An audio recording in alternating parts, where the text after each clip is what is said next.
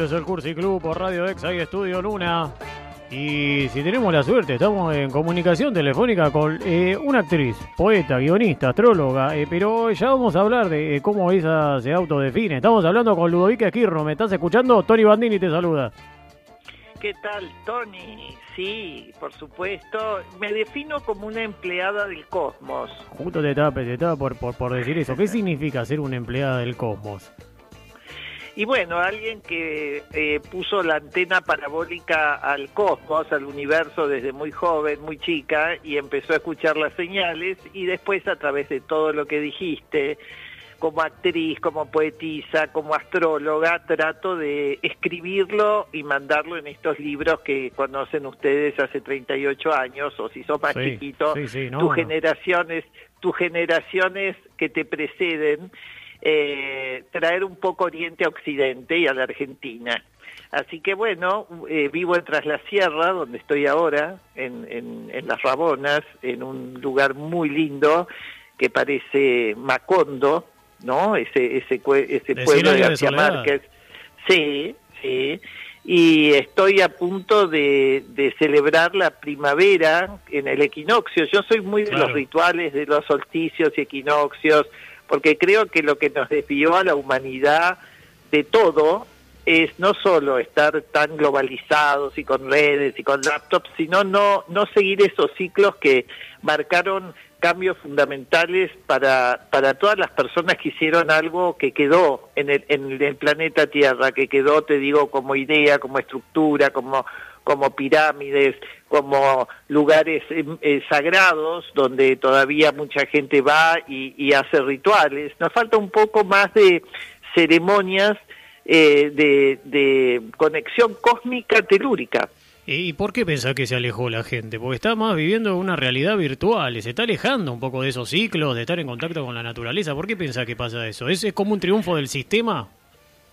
No, mira, yo creo que hay, hay en, la historia de la humanidad hay, hay grandes ciclos o periodos donde la gente eh, eh, vuelve al paleolítico inferior o, a situaciones degradantes eh, como, como especie humana. Nosotros somos una especie, te lo digo desde todo el planeta Tierra, donde como cayó Roma y Babilonia, también este es el fin de una era de, de, gente que no siguió quizás ni, ni lo que...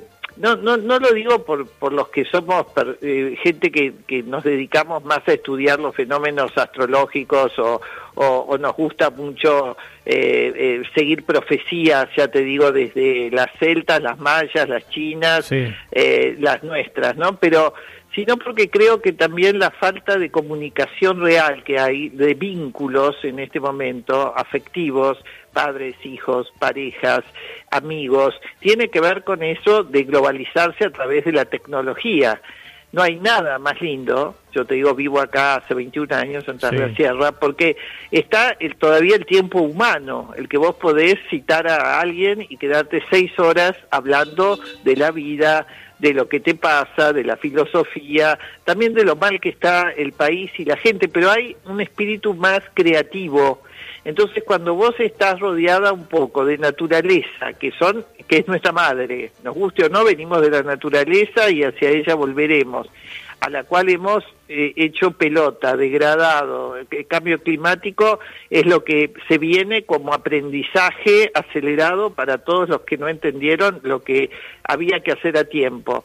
Entonces, bueno, cuando vos te conectás con esos ciclos, también entendés que no, no podés adelantarte a nada eh, ni con la tecnología, porque en el fondo, la, si, si viene un huracán y te vuela el techo de tu casa, furioso, eh, por más plata que tengas no lo vas a arreglar eh, al día siguiente, te va a dar una enseñanza ese huracán. Y la naturaleza nos vive enseñando cosas que los humanos o tratamos de no mirar o creíamos que no iba a llegar ese momento.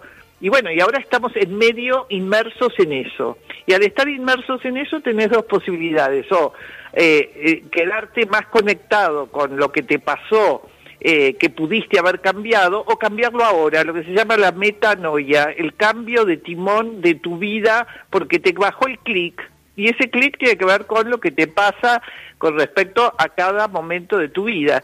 Nadie te va a enseñar nada de afuera, ya se terminaron los aprendizajes de, esperar que es una humanidad autodidacta la que, la que nos toca atravesar. Tenemos que ser autodidactas y cada cual sabrá cuáles son los instrumentos que tiene para atravesar este momento. Me imagino que igual es una tarea difícil, porque eh, yo siento como que el sistema se encargó de que las, los seres humanos dependan cada vez más de, otras personas o, de ese mismo sistema. Y eso es difícil hacer autodidacta. Hay veces que uno tiene algún problema, lo mismo que pasó con esta pandemia, que nadie sabía para dónde disparar. Siempre se buscaba como la, la solución externa y nunca se buscaba dentro tal vez la solución. Bueno, pero te cuento, te voy a contar algo que no que me pasó hoy, hoy justo. Eh, tenemos la primicia, acá, con el mago Néstor tenemos la primicia. Qué, placer. No, bueno, no, no es, no es para tanto mi primicia, pero es una experiencia. Hace dos días estaba media en estado febril, febril. Eh, acá cambió mucho, nevó hace una semana, bajamos de 29 grados a 2, después subió. Bueno, yo estoy hace seis meses acá en Tras la Sierra. De golpe dije, uy, bueno, eh, sentí que venía como un, descanso en mi cuerpo, pero con un poquito de fiebre. Pero dije, wow, me voy a ir a isopar, me voy a ir a isopar porque mm, nunca se sabe, a lo mejor tengo COVID, ¿no? Eh, no estoy vacunada yo, yo no estoy vacunada, eh, porque estoy esperando ver qué pasa con los demás experimentos que estoy viendo que de las vacunas con la gente cercana, que ninguna me, me deja muy tranquila, porque tengo amigos con dos dosis de lo que quieras, y están con COVID, dos que murieron, dos que... Bueno, entonces yo estoy en etapa de observación, porque, bueno, me fui a, me fui a hacer el, el hisopado hace dos horas y me dio negativo. Yo estaba segura que me iba a dar negativo, pero pero dije, hay que saber lo que te está pasando también con el momento histórico que estás viviendo de pandemia y que es mejor prevenir y no contagiar, a ver si todavía estoy. Entonces me di cuenta que los seres humanos lo que dejamos de usar eh, en el mundo hace mucho tiempo, desde que la tecnología eh, copó todo esto, es la intuición. La intuición es el arma más poderosa que tenemos o y no le damos bola. O un poco el instinto animal. No, pero, no, pero más que, mira, no, te voy a, te voy a cambiar, porque el instinto es otra cosa. El instinto es más macho, alfa, que va a, buscar mujeres eh, para, eh, viste, fornicar, ponele. No, la intuición tiene que ver con una guía que tenemos dentro nuestro, que sabemos que la tenemos, pero no la escuchamos y todos la tenemos. Todos, no es que hay que ser un iluminado, ni que fuiste a China, ni que... No, es algo que nos bloquearon también en este sistema que vos estás hablando, pero que lo podés desarrollar como eh, algo de, experiencia, eh, decís, bueno, ¿qué pasa si, si apagás todo durante, no te digo 10 días, un día, televisión, laptops, eh, computadoras, ¿qué te, qué te pasa a, vos como persona? Y te van a empezar a pasar tantas cosas que no te imaginas, que eso es lo que hay que volver, hay que volver a esa intuición, que de todas maneras va a ser siempre lo que te salga bien. Y cuando vos no la escuches, la mayoría de la gente no la escucha, pero no porque no la tenga, sino porque ni siquiera sabe que la tiene o la quiere desarrollar, o quiere esperar un poquito más y no meterte en lo que eh, te, globalizan hasta lo que tenés que hacer, porque si no haces eso quedás fuera, no del sistema, del sistema está todo el mundo fuera, pero del sistema de la gente normal, entre comillas. Entonces hay que ser oveja negra en este momento, hay que cuestionarse cosas, hay que dudar, y eso es lo que no pasa. La gente ya toma todo por hecho ah, no, ya dijeron que esto hay que hacerlo, entonces voy y lo hago, y entonces dijeron que el COVID es esto. No, no es esto. Experimentalo vos y después fíjate si es verdad que esas vacunas que están dando vueltas van a ser lo que te van a prevenir del COVID o de este virus o de algo que yo puse en mi último libro, que va a salir el primero de octubre, junto a una agenda muy simpática que hice con tips chinos, eh, fíjate si realmente lo que vos sentís que está dando vuelta, ¿no? Es la verdad de lo que nos están organizando a nivel planetario mundial. ¿Qué quiere decir esto? Yo me guío mucho por las profecías de Solari Parravicini. ¿No? No sé si lo conoces. Sí, por supuesto, sí, sí. Ah, bueno, bueno. Entonces, este año elegí una sola frase de él para las predicciones mundiales y es, mirá lo que pesqué de Solari Parravicini, el microbio enfermante desaparecerá por ineficaz. Eso puse. Bueno. Y tiene, y tiene, tiene mucho que ver, tiene mucho que ver con lo que estás hablando. Pero por eso te digo, ¿Por qué? Porque Solari Pallavicini, a quien consideraban loco, como toda la gente que tuvo visión y fue profeta, eh, y, tiene eh, esa, ese don de poder eh, canalizar una información antes que el resto de la humanidad, todo lo que pasó en este siglo lo predijo él y, y, todo se ha cumplido y todo ha salido. Entonces esto del microbio enfermante desaparecerá por ineficaz, quiere decir que también nosotros en nuestra cultura occidental no nos prepararon para tener las defensas altas. Sí, lo tiene Oriente. No te digo ahora, vos me dirás, pero en la India se están muriendo como moscas, pero en China, no, no, pero ojo, defensas altas no es solamente la parte del cuerpo, es la parte espiritual, es la parte de no entrar en la psicosis, de, eh, es no entrar en todo lo que la gente quiere meterte de prepo, porque esta es una humanidad que te quiere eh, eh, poner un, un, un, envase y decir, sale, salga de la venta, ¿entendés?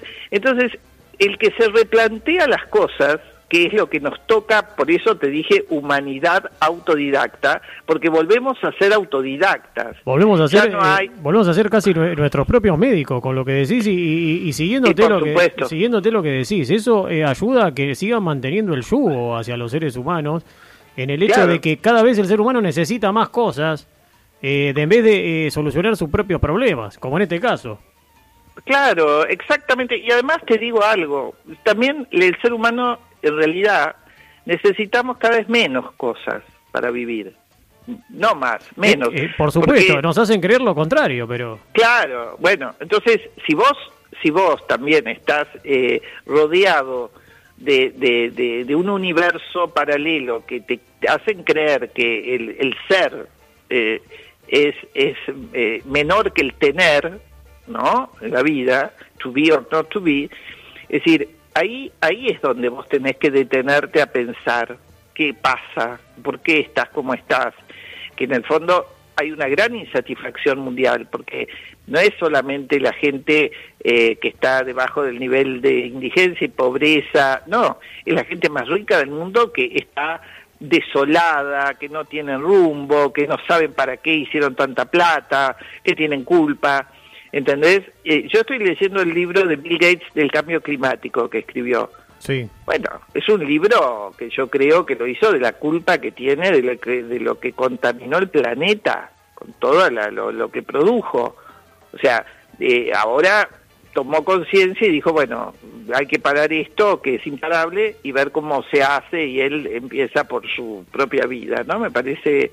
Pero Digo, en el fondo uno también tiene que ser ecológico con uno mismo, no dejar que te entre gente tóxica, eyectar a la gente que te chupa el prana, eh, tratar de vivir en armonía con lo que te pasa en el día a día, porque la naturaleza también cuando hay mucho viento y sopla fuerte te enloquece, y entonces es tu locura interna que está saliendo a través de ese viento y empezar a mirar qué te está pasando. O sea, es una, es una etapa de muchos mensajes y muchas situaciones en las cuales la gente se tiene que detener para que realmente haya una verdadera transformación. Y también vivimos ese tiempo bisagra entre una humanidad moribunda y una que está naciendo. O sea, tenés esa esperanza, Ludovica, de que las cosas van a cambiar. Pero totalmente, pero no, no solamente esperanza, lo veo en mucha gente, lo veo en mí, eh, veo todo lo que para mí a lo mejor en una época tenía importancia y ahora es nada, nada, no tiene nada que ver con, lo, con la que soy ahora. Es decir, me voy escuchando a medida que vivo. Eso también eh, tiene que ver, me imagino, con eh, un poco el paso del tiempo. Claro que sí. ¿Y si Por supuesto que sí. Y si yo, por ejemplo, Ludovica, te digo, el tiempo es para todos un examen exigente, a veces aleja y mata, otras anuda el alma, no se parece a nada, flecha o tortuga milenaria, se inflama, no repasa, pone trampas indexadas, injerta recuerdos, nos hace creer que fuimos chicos y que, y que seremos viejos. ¿Quién inventó el tiempo? No me hace falta. Estamos hablando de un poema que escribiste. Sí. Justo de lo que estamos hablando. qué lindo que lo hayas traído. Sí, sí. Lo tengo presente ese poema. Sí, tal cual. Y, seguís pensando igual. Hola. Seguís pensando igual, Ludovica, con respecto a este poema. Sí, sí, porque creo que en el fondo lo, lo que a ver, lo que toda mi vida me fluyó, y aunque nadie lo pueda creer, y, te lo digo, es realmente que en mi vida eh, jamás corregí un poema. Es como que salen, boom, y los mando, ¿viste? Lo, es lo que voy sintiendo en ese momento de conexión que tengo, porque para escribir poesía tenés que estar al, en, algún lugar te conectás con, con una fuente energética que no es que, viste, está todos los días presente, pero cuando sale eso, el poema en sí eh, tiene la pureza de toda, de la eternidad. No, quiere decir que eh, cambie de idea, ¿te das cuenta? El poema, para mí la poesía es lo más puro que hay eh, literatura, es lo que más me gusta cuando leo poesía, pero de todas maneras eh, me, me, me, interpreta como una canalización de, de una energía que vos decís, esto si lo leo 20 años después, en mí eh, es cierto, en mí todavía eso es verdad, no es que cambie de idea. Eh, vayamos un poco a las rabonas y después vamos a hablar también de China, si te parece y si tenés ganas, por supuesto. Pero eh, eh, quería saber si, si Córdoba te buscó a vos, o ese lugar te buscó a vos, o vos lo buscaste, o fue como una, una especie de, sinergia, un intercambio energético con el lugar y tu persona.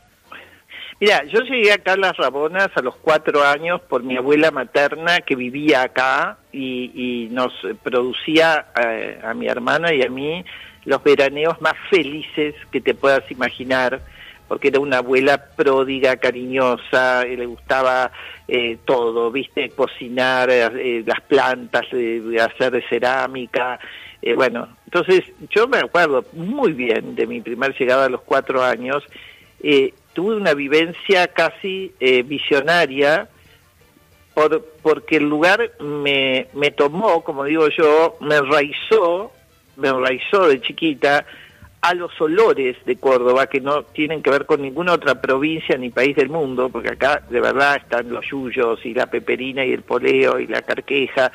Hay algo en la tierra cordobesa.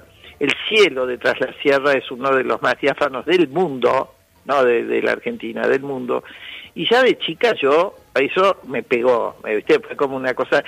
Y yo decía, uy, cuando sea grande voy a vivir acá y no sé a qué me voy a dedicar, pero de grande voy a vivir acá. Bueno, vine toda mi infancia, adolescencia, eh, mi abuela por supuesto murió, la casa todavía sigue ahí dando vueltas porque tengo una constelación familiar heavy duty que no resuelve, pero yo decidí, sabiendo todo eso, muy joven, eh, construir mi casa a un kilómetro de la casa esa, eh, de la nave madre de mi abuela, Muna.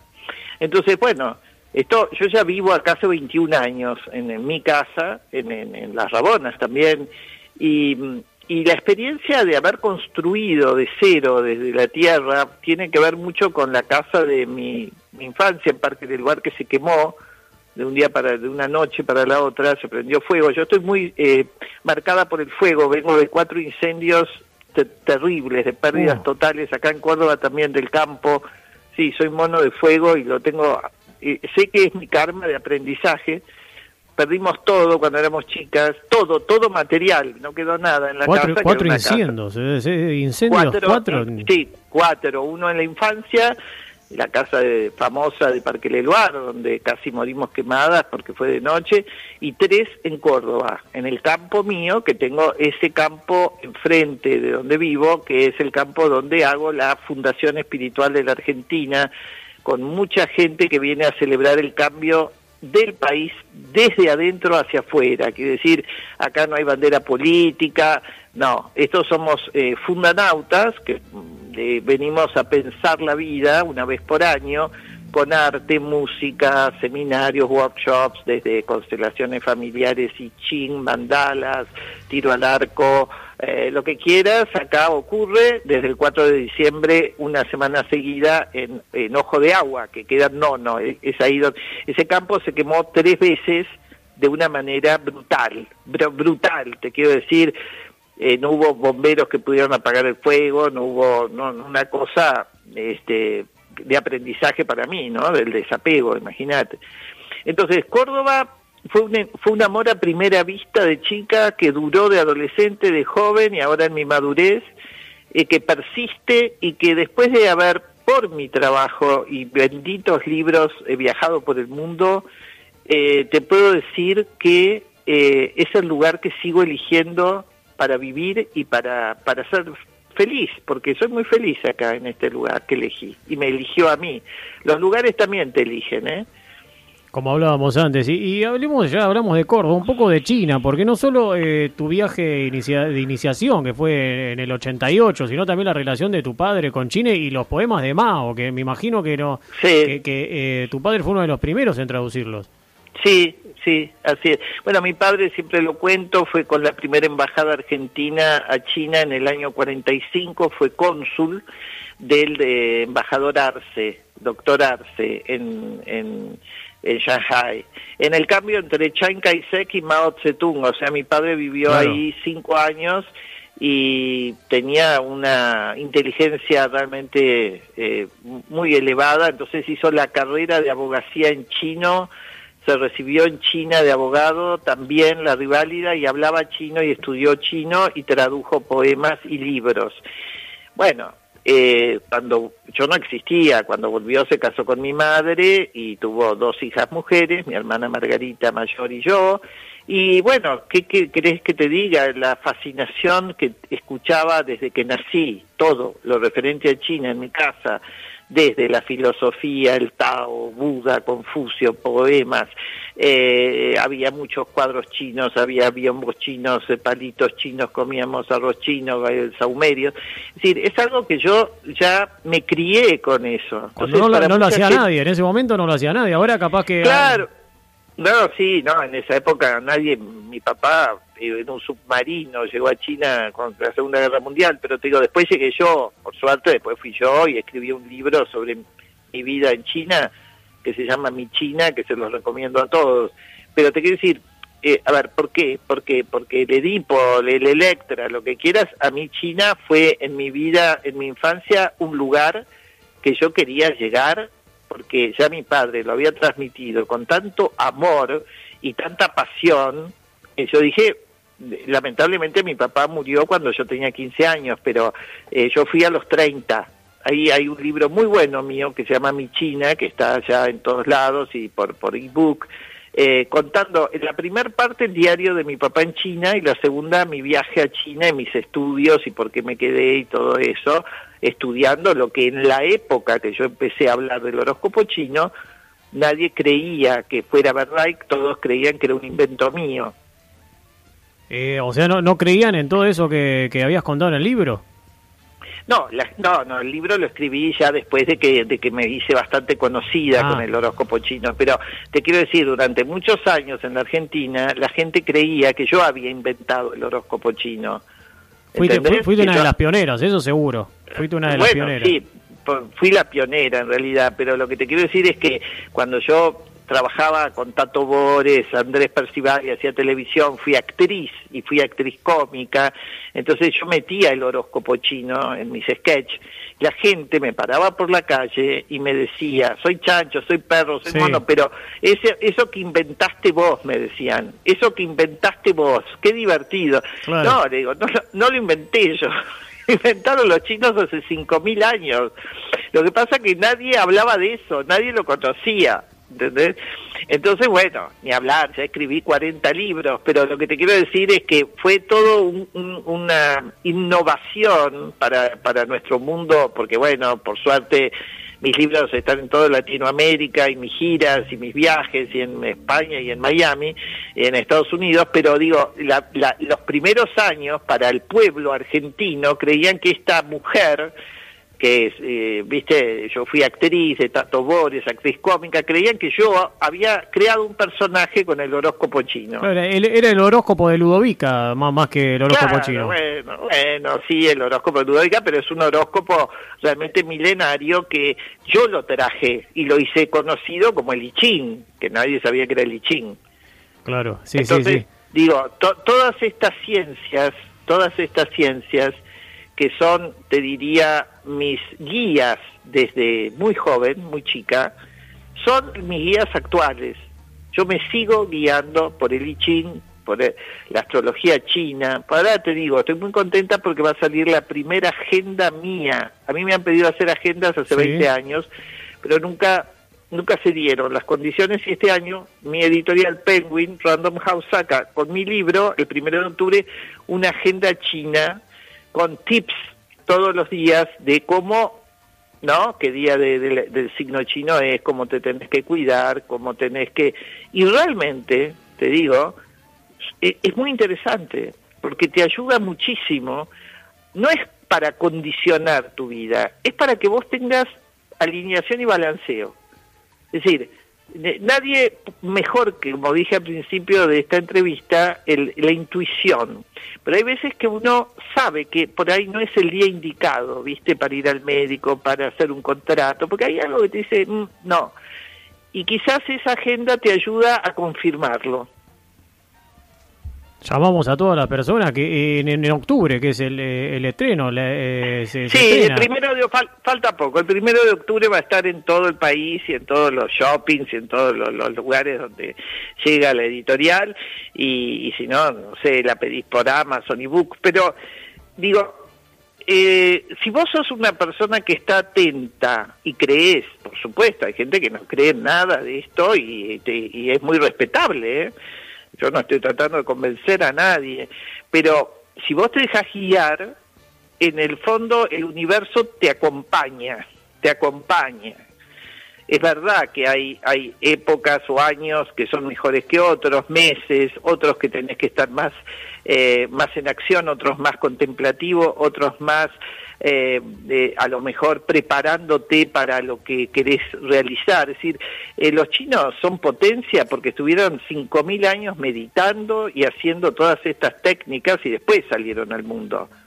Hablo de, de la meditación, del tai chi, del qigong, eh, de, la del yoga.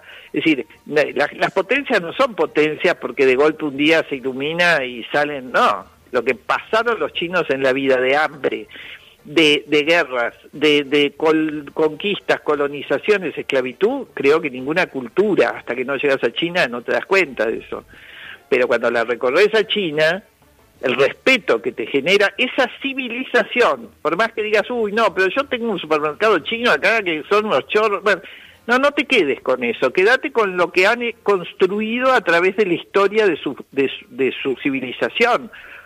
Entonces, bueno, también eh, es eso, ¿no? Es como haber trabajado mucho por dentro, algo que nos falta mucho en la Argentina y, en, en- y acá en Latinoamérica, ¿no? Porque acá todo el mundo es experto en, en Feng Shui, en New Age, en- pero en la práctica de sus vidas hay poca gente que sean coherentes con lo que predican y practican. Estamos hablando con Ludovica Esquirro, el placer. Sabemos que tenés otros compromisos. Estaríamos Sí. hablando eh, eh, eternamente con vos, Ludovica, porque la verdad Pero que ¿sabés qué me gustó? Me Sí. encantó el poema inicial. te gustó. Ah, estabas escuchando. Pero por supuesto. Ah, Qué bueno. lindo. de- ¿De quién es? es de este humilde servidor eh, con el cual está hablando Ah, Ludovica. Pero igual eh, de- de- me encantó, ¿eh? después se va Me a subir, se va a subir Spotify y te lo voy a pasar. Así lo tenés. Ah, bueno, no, mándamelo. Yo todavía no llegué. Vos sabés que en el contrato nuevo del libro me piden Spot- Spotify. Sí. ¿Es bueno? ¿Vale la pena? Eh, no, en verdad yo tampoco tengo Spotify, pero acá la gente de la radio sí. Entonces lo subimos a Spotify, Anchor. Yo igual te voy a mandar sí, el no, audio. mándamelo. Claro, mándamelo por WhatsApp que me va a gustar mucho más escucharlo. Pero y, y los otros programas también, porque hicimos entrevistas, no, no sé si tan interesantes como esta, poema, pero Mándame el poema, mándame el poema porque me encantó. Te lo voy a mandar entonces, lo ubica. Pero antes de despedirte, vos eh, en una entrevista dijiste que la felicidad es un invento occidental. Si querés puedes explicar eh, esta e, esta definición que hiciste y nosotros queremos bueno, que... es, sí. es un poco, perdón, es un poco lo que lo que hablé en el reportaje, es decir, toda la persona que pone afuera de sí la felicidad y se derrumbó esa Babilonia, te digo, desde lo económico, en, un, en, una, eh, en una familia, las empresas, todo lo que vos ponés por fuera, que eso sea tu felicidad, eh, después te queda un, agujero de ozono que no lo llena el Big Bang de nuevo. Entonces, eh, la gente se aferró mucho en nuestras culturas al tener y no al ser. No quiere decir que esté mal tener, pero ese tener tiene que tener un gran equilibrio con tu ser, con tu manera de ser. Si yo digo, bueno, qué linda casa tengo acá en Córdoba, que me costó construirla, porque eh, fue como reconstruir la casa quemada de mi infancia, yo hice una hazaña, porque acá no había ni, ni, ¿cómo te puedo decir? No había caminos, no había, era todo monte salvaje, no llegaban los camiones con la arena, la cal, nada. Entonces, también me reconstruí yo, haciendo una casa desde los cimientos, me reconstruí como persona, como mujer, como arquitecta, que no soy, pero lo soy, pero digo, constructora, las piedras de Córdoba. que Entonces me parece que eh, cuando digo la felicidad es un invento occidental, lo dicen los chinos también, porque la superficialidad que hay en este país, y, la, y lo estamos viviendo en estos días, porque la gente habla de lo mal que estamos económicamente y de salud, pero eh, la espiritualidad no tiene que ver con la religión, ¿eh? tiene que ver con cómo, cuáles son tus dioses, a quién alimentás vos, ¿entendés? Entonces, lo, lo que te digo es realmente, eh, eso es el, la, la, la decadencia que hay, es una gran decadencia no haber cultivado tu ser, tu espíritu, tus relaciones, las relaciones afectivas, los vecinos, los amigos, los verdaderos amigos, los que te traicionan y dejas en el camino o, sentís que ya cumplieron un ciclo. Eh, estar atentos con, con todo lo que la vida te manda en señales con los pájaros, la naturaleza. Yo a veces tengo que tomar una decisión y por ahí eh, un pájaro canta y digo, uy, es eso, sí, lo hago. O por ahí pasa una nube negra y digo, no lo hago es, eh, viste, es la conexión profunda de, del ser humano con lo que te rodea, pero insisto que vivir en la naturaleza te puede dar más hándicap para atravesar esta etapa tan eh, oscura de la humanidad, pero oscura para algunos y muy luminosa para otros. Eh, quería aclararte, Ludovica, que me confundí. Pensé, pensé que hablabas de otro poema. El poema que escuchaste es de Fede Ballini. Fede Ballini se ah. llama el poeta y, ahora te lo, y después te lo voy a mandar por audio y es más, le voy a contar a Fede Ballini que Ludovico Esquirru le encantó su poema porque se va a desmayar. No, por favor. Al contrario, vengan todos el 4 de diciembre a, Ojo de Agua. No, no, vengan a participar de la y a recitar sus poemas. ¿Podemos recitar poemas? Yo voy encantado. Pero por ¿eh? supuesto, pero escúchame, esto está abierto a los artistas, a los a la gente que quiere dar su mensaje. esto el operador es mago, el operador encima es mago, también puede hacer algún truco de magia si les interesa me encantó, me encantó. Les digo que sí, después no arruguen, ¿eh? porque muchos me dicen sí, sí, después no. El 4, espera, el, 4 de, diciembre, estamos ahí. Van a tener mucha información en eh, también por eh, vieron las redes de la editorial y por las mías Facebook, Facebook, Instagram que yo no manejo. Quiero que sepan que yo me metí en redes hace un año y medio debido a la pandemia y a que no pude hacer más gira por el momento, entonces me obligaron y me dijeron tenés que tener redes. Eh, ahora tengo a una amiga que las maneja, que es un sol, y, pongo lo esencial. Por ejemplo, el 25 de septiembre voy a dar una charla en Capilla del Monte a los pies del Uritorco. Hermoso lugar. Hermoso lugar. Así que también pueden venir a las 8 de la noche y este y pero hago lo que me parece que me late. Lo que no me late lo dejo de lado porque hay que saber decir que no en la vida también. No puedes estar en todos lados. Hay que saber elegir.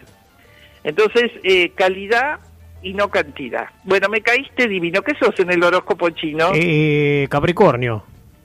No, pero en el chino. No me ah, en el chino soy búfalo, búfalo. Creo que búfalo, búfalo de tierra. Estás en tu año. Estoy en mi año, exactamente. Igual de, yo siento que, que, que siempre estoy ahí a punto de estar en mi año y nunca estoy. Eh, Bueno, eso es muy del búfalo Capricornio. Ahí está. Y, y después tenemos al mago Néstor. ¿Vos, mago Néstor, qué sos? Yo soy rata. Rata es el mago Ay, Néstor. sí, sí, te hace el bocho, te hace el bocho. Ahí está. Y yo pensé, porque decían que en el horóscopo chino eh, la rata engañó al gato. Claro, Pero- no, engañó al búfalo, al búfalo que lo llevó en su, en su lomo hasta llegar a verlo a Buda y se le coló.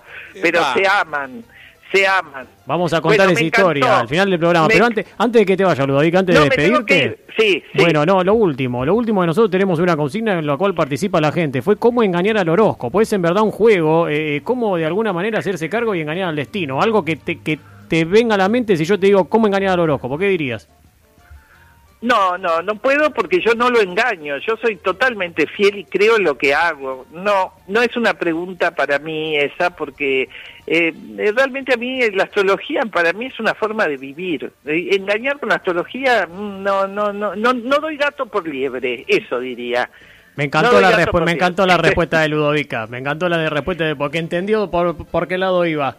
Bueno, Ludovica, muchísimas gracias por esta Un conversación. abrazo, los esperamos en la Fundación Espiritual de la Argentina, aniversario 18. El 4 Ojo de diciembre. agua, no, no. 4 de diciembre, 4 de en Ojo de. Agua, en Nono con Ludovica Esquirru. Gracias, Ludovica. Y ve- y un abrazo de Peperina y Yuyos Brujos. Mmm, qué rico, ahora me voy a tomar unos mate con eso. Dale. Chay Chen, Chay Chen, Chay Chen.